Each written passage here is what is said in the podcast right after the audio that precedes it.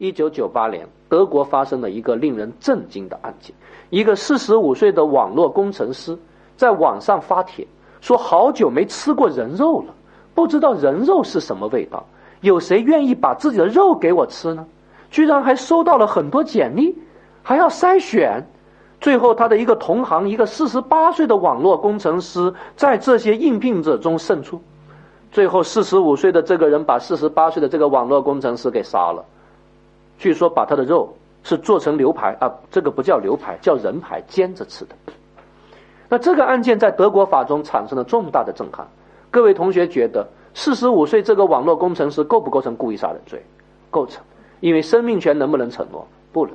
所以，在我国刑法中，包括安乐死、积极安乐死是不被允许的，因为人不能承诺自己的生命权。那重大的身体健康同样也不能承诺。啊，求求你把我手剁掉吧，求求你把我眼睛挖掉吧，这些都是不能承诺。